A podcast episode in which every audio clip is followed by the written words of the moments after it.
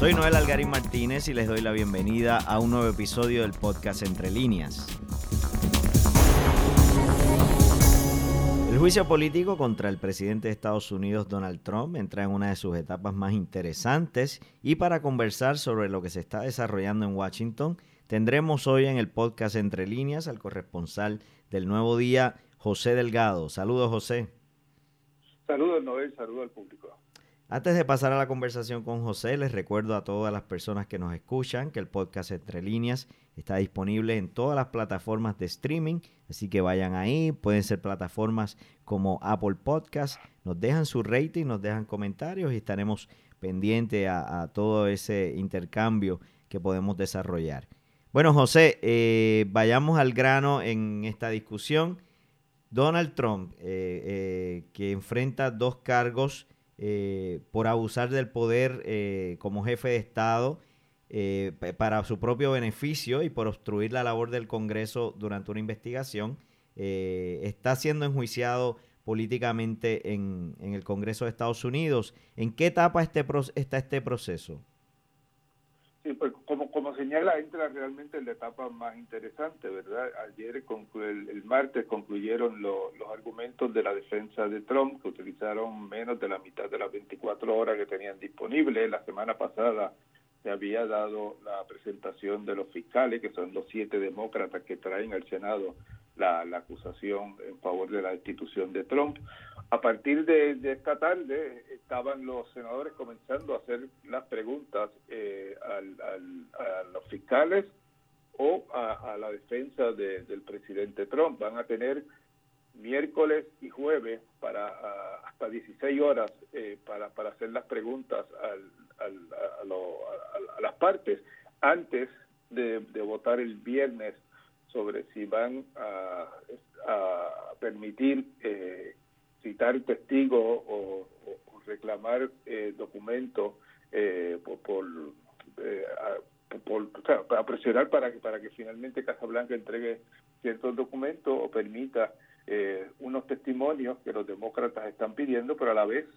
pudiera abrirse la, la, la, posibilidad de que entonces los republicanos digan si tú quieres que declare eh, por ejemplo, el ex asesor de seguridad nacional John Bolton, que aparentemente un libro eh, que publicará en marzo eh, confirma que el presidente Trump directamente le dijo que, buscaba frenar la asistencia militar a Ucrania ah, en espera de que, se abrieran unas investigaciones contra los demócratas, incluido el ex vicepresidente Joseph Biden a cambio de eso, pues probablemente los eh, demócratas quieran que se, se cite a declarar por lo menos al hijo de, del vicepresidente Biden, Hunter Biden, quien fue miembro de la junta directora de una empresa de gas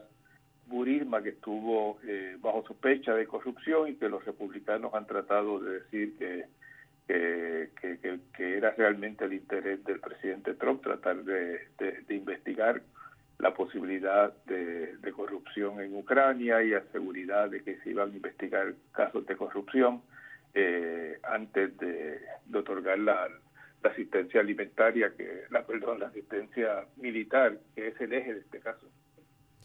E, ese, ese evento ese, e, esos datos que estás eh, mencionando, José, son los que están al centro de todo este, este juicio eh, fue ese intercambio que tuvo Trump con Volodymyr Zelensky, eh, presidente, su homólogo ucraniano, eh, en el que básicamente lo que se imputa es que a cambio de ayuda, como bien dijiste, le, pedía que investigara al hijo de Biden y, es lo que nos tiene en, en este momento. Pero te pregunto, José, ¿por qué es importante, por ejemplo, que sea John Bolton quien se siente a testificar en este proceso? Bueno, en, la Cámara, durante el proceso de investigación y,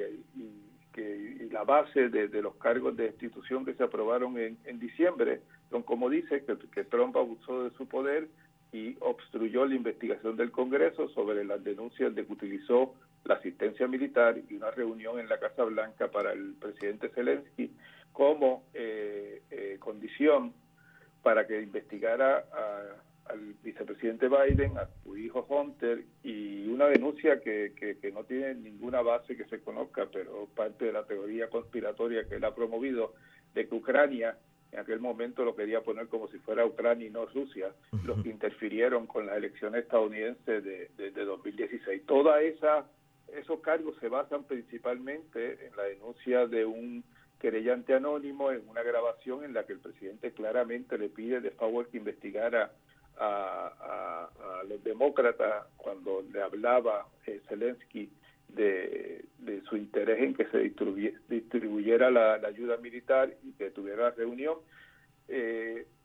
y testimonios de, funcionarios de su propio gobierno, como el embajador ante la Unión Europea, Gordon Sondland, que, que, que, asegura de que en Ucrania se sabía de que estas condiciones existían. Toda, esto todo, esta es la base de, de, la denuncia de los cargos de destitución, pero no ha habido un funcionario del gobierno de Trump que directamente se pare allí y diga, el presidente Trump me dijo a mí claramente no entreguen la ayuda militar, eh, no, no eh, le voy a dar la reunión al presidente de Ucrania hasta que se abran o por lo menos se anuncien las investigaciones contra los demócratas. Lo que han habido son como pedazos de, de, testimonio que decían, eh, fuimos informados de esto, funcionarios del Consejo de Seguridad Nacional, embajadores, que decían que sabían que eso era lo que Trump quería, pero no se ha parado allí un funcionario del gobierno de Trump a decir, no, no, presidente Trump me lo dijo a mí directamente, yo no quiero eh, que, se le entregue la ayuda a Ucrania ni que se le facilite la reunión al presidente Zelensky hasta que él abra por lo menos las investigaciones, porque obviamente eh, eh, el, el, argumento de los demócratas ha sido de que no era necesariamente que se investigara a los demócratas, era que de cara a un año electoral Ucrania dijera que estaba investigando y que eso era suficiente para dañar un poco la imagen del vicepresidente Biden, que sin duda, cuando todo, esto estaba ocurriendo, ah, el semestre, primer semestre del 2019, era considerado claramente el, el favorito eh, en ese momento para ganar la, candidatura presidencial demócrata. José, es interesante, en el caso de John Bolton fue despedido en septiembre y como a otros funcionarios que han salido de, de la administración Trump en, en este cuatrenio, eh, a la luz de, lo que reveló el New York Times del manuscrito del libro, en el que textualmente se afirma lo que se, de lo que se le acusa a Trump, el presidente ha comenzado a atacarlo y a decir barbaridades, ¿no? A, pesar de que hace unos meses era uno de sus principales aliados en, en la Casa Blanca. Sí, sin duda, cuando, cuando nombran a John Bolton, o sea, él ha tenido eh, por lo menos tres jefes de, asesores de, seguridad nacional en este cuatrenio, se vio como que, bueno, aquí llega realmente el ideólogo derechista que, que, que, querían los, los más conservadores, porque tiene una experiencia internacional, fue embajador ante las Naciones Unidas, y es realmente, eh, tiene credenciales claramente conservadoras en la política internacional. Ellos rompen en, en, en septiembre, eh, cuando, eh, recordándome ahora, de, cuando había, el presidente trató de organizar una reunión con los talibanes y la reunión se iba a dar en Camp David. Eso alarmó a los, a los conservadores de cómo era posible que en la casa de, de, campo del presidente de Estados Unidos fuera allí una persona del movimiento talibán que, que fue el que eh, generó todo, toda, todo el entrenamiento supuestamente para, para el ataque a, las Torres Gemelas. Eh, ahí parece que fue el momento culminante en que rompe la relación entre Bolton y, y Trump, pero ya habían diferido sobre la política hacia Irán, sobre la misma política internacional de Estados Unidos hacia Rusia, eh, en la que el presidente Trump pues, obviamente ha estado tratando realmente de acercarse lo más posible al presidente ruso. Y, y, en ese momento eh, pues se vio como otro rompimiento más, pero obviamente era un rompimiento ideológico también con, con, la extrema derecha. Ahora que, que, se, que, que, este hombre va a publicar eh, su, su memoria probablemente de, de, lo que fue su experiencia en la Casa Blanca, que tiene que presentar eh, la transcripción del libro, el, perdón, el borrador del libro al Consejo de Seguridad Nacional para estar seguro de que en sus comentarios no está quebrando leyes de, que, de leyes de, asuntos confidenciales que, no pudiera publicar. Eh, conoce lo que él va a decir, supuestamente que en, agosto le dijo directamente Trump a él, no, no, yo no doy la, ayuda militar hasta que esta gente por lo menos no, no anuncie la apertura de las investigaciones contra los demócratas. Entonces ahora Bolton se ha convertido supuestamente en una marioneta de los demócratas, en los programas eh, más conservadores de Fox y aliados del presidente Trump lo, lo, están realmente quemando. Y, y eso pues, pues se entiende que está dirigido a la, a la base de, electoral de Trump, pero a la misma vez hay cierta preocupación de que toda esa actitud pueda generar que, los republicanos moderados estén más eh, a favor de, citarlo a declarar ante el Senado antes de cerrar el juicio. El problema que tienen aquí los republicanos es de que con, con la divulgación de esta de, este borrador eh, ya ya hay la, el conocimiento de que hay una persona con conocimiento directo de una conversación con el presidente Trump que está dispuesto a declarar y a confirmar lo que son las acusaciones de, la Cámara de Representantes. Claro está, la defensa de Trump ha querido un poco, eh, como decía un, profesor de leyes que yo tuve en Puerto Rico, decía, esta defensa de que tú pones como siete clavos y te agarras de todos los que pueda en última instancia para que el jurado vea ahí siete eh, sitios donde poner eh, su sombrero y decir, ah, bueno, pues lo puedo colgar aquí. Pues ellos han hablado de que de que, de que esto es política, de lo que quieren es eliminar a Trump como candidato, de que aquí no hay base real, que no hay confirmación de que nadie directamente ha dicho a, la Cámara de Representantes, el eh, presidente Trump me dijo exactamente esto y esto, de que yo lo quiero hacer por esto. Eh, pues ahora el, otro argumento que tienen es que aunque, que aunque lo haya hecho, no amerita la institución, que fue para lo que utilizaron al abogado Alan Dershowitz, eh, que es muy conocido, profesor de Harvard, y, y, es, realmente trae el otro argumento que, que, habían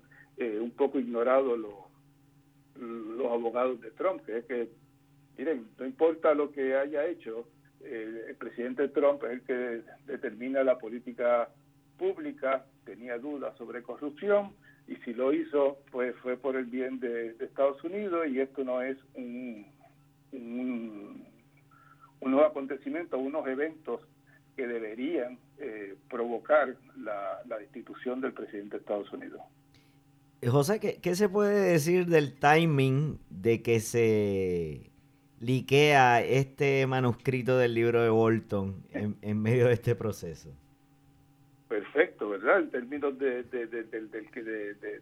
los demócratas. De hecho, se, especula que el propio Bolton pudo haber sido quien lo, entregó. Bueno, pues, las conjeturas se hacen porque evidentemente el él no podía, eh, él, estaba reclamando que lo citaran eh, para, para poder este, decir lo que él sabía y que él no iba a hablar hasta que lo citaran formalmente. Pues si no fue él la persona que lo hizo, obviamente quería influenciar que, que el Senado se enfrentara con, con la decisión de, de, citarlo. El, yo creo que hasta el sábado, eh, eso se publicó el domingo por la noche, hasta que no se publicó eso, las expectativas eran que el juicio, yo pensaba que cerraba el viernes, es decir, que terminaba miércoles y jueves las preguntas de los senadores y que el viernes votaban en contra de citar nuevos testigos y que el presidente Trump, como ha querido, eh, presentaba el martes que, el mensaje de Estado llegaba allí al Capitolio ya sin, sin el debate sobre el proceso de destitución. La mancha queda ahí, ¿verdad? Pero en términos del proceso político, pues con una absolución. Eh, ahora eh, esto está muy en duda y hay por lo menos, yo diría, tres senadores que, aparentan que, van a votar a favor de, tres senadores republicanos que van a votar a, favor de, que los citen. Si, si aparece un cuarto, pues se ha dado el evento, va a haber eh, testigos. Ahora lo que veremos a ver es qué testigos, si va a haber solamente Bolton o si como quieren los republicanos se va a convertir también el proceso de destitución en una especie de, de, juicio contra las la, actitudes o, el juicio eh, eh, del, vicepresidente Biden en torno a, a las acciones que tomó como vicepresidente llevando la política pública del presidente Obama y la crítica que ha habido, que es muy legítima, de cómo es posible que en ese momento que él estaba un poco a cargo de, de, llevar el mensaje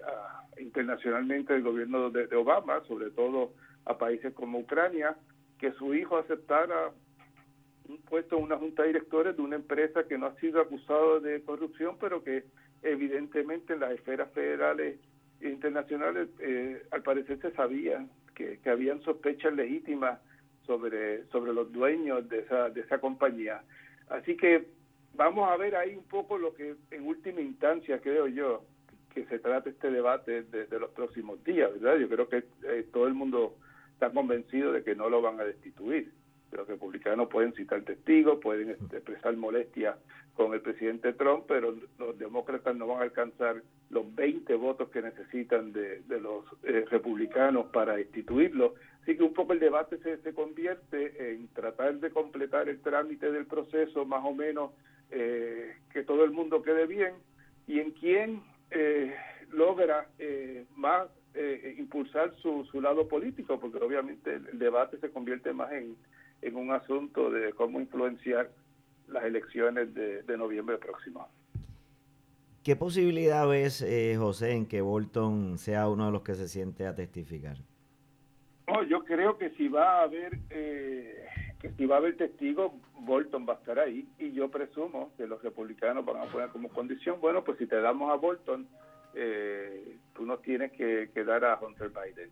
Y, y eso es una posibilidad real, ¿verdad? Este, pueden cerrarlo. Hoy, hoy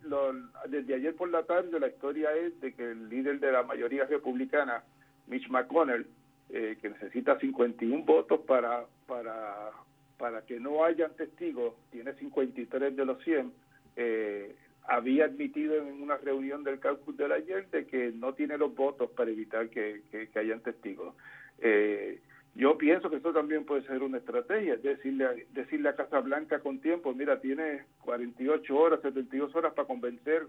a este, a este y a este de que no deben haber testigos para presionarlo, quizás en sus distritos, no sé. El, el, el, el hecho es de que eh, hay por lo menos tres, yo considero que hay tres que van a votar a favor de, que haya testigos, Susan Collins de Maine, eh, Lisa Murkowski de, de, Alaska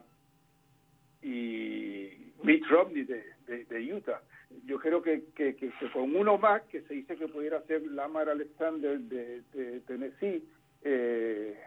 se va a aprobar el viernes de que se citen a testigos. Yo creo que ya el, hecho de, de, de, la divulgación del borrador del libro de Bolton eh, lo hace muy probable. Lo que veremos a ver es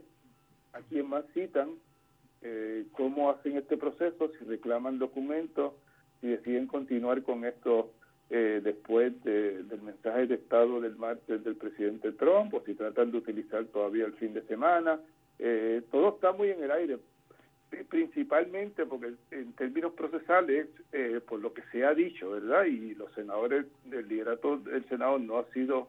eh, muy público con, con cómo van los procesos. Uno se va enterando poco a poco, cada día, de cuántas horas van a utilizar la defensa, cuántas horas van a usar los fiscales. Lo, por lo que se ha dicho, el viernes es seguro o es muy seguro de que hay una votación sobre si se abre o no el proceso a testigos pero yo no tengo claro, y no creo que nadie lo tenga claro en este momento, si ahí mismo van a, presentarse las resoluciones y van a votar sobre quiénes deben citar en este momento, si este proceso lo van a dejar abierto para, para la próxima semana. De todos modos, eh, yo creo que, que, que, ha sido difícil conectarse con este juicio político porque pues, en esta era en que vivimos hay muchos asuntos pasando alrededor, la era del Internet te muestra 100 cosas más que la gente puede pensar que pueden ser también importantes, eh, pero después de, de, uno escuchar los argumentos que ya uno conocía de la Fiscalía eh, Demócrata y de los abogados de Trump, yo creo que las preguntas de hoy y mañana de los senadores y la votación del viernes realmente eh, ponen el, el, juicio en un momento muy interesante y, creo que van a empezar a, a ver mucha más atención a, a un proceso que aunque se ve que el resultado final prácticamente está decidido, no deja de ser, ¿verdad?, un proceso histórico. Bueno, José, muchas gracias y estaremos atentos a los reportes tuyos desde Washington. Muy bien, gracias, Noel, saludos.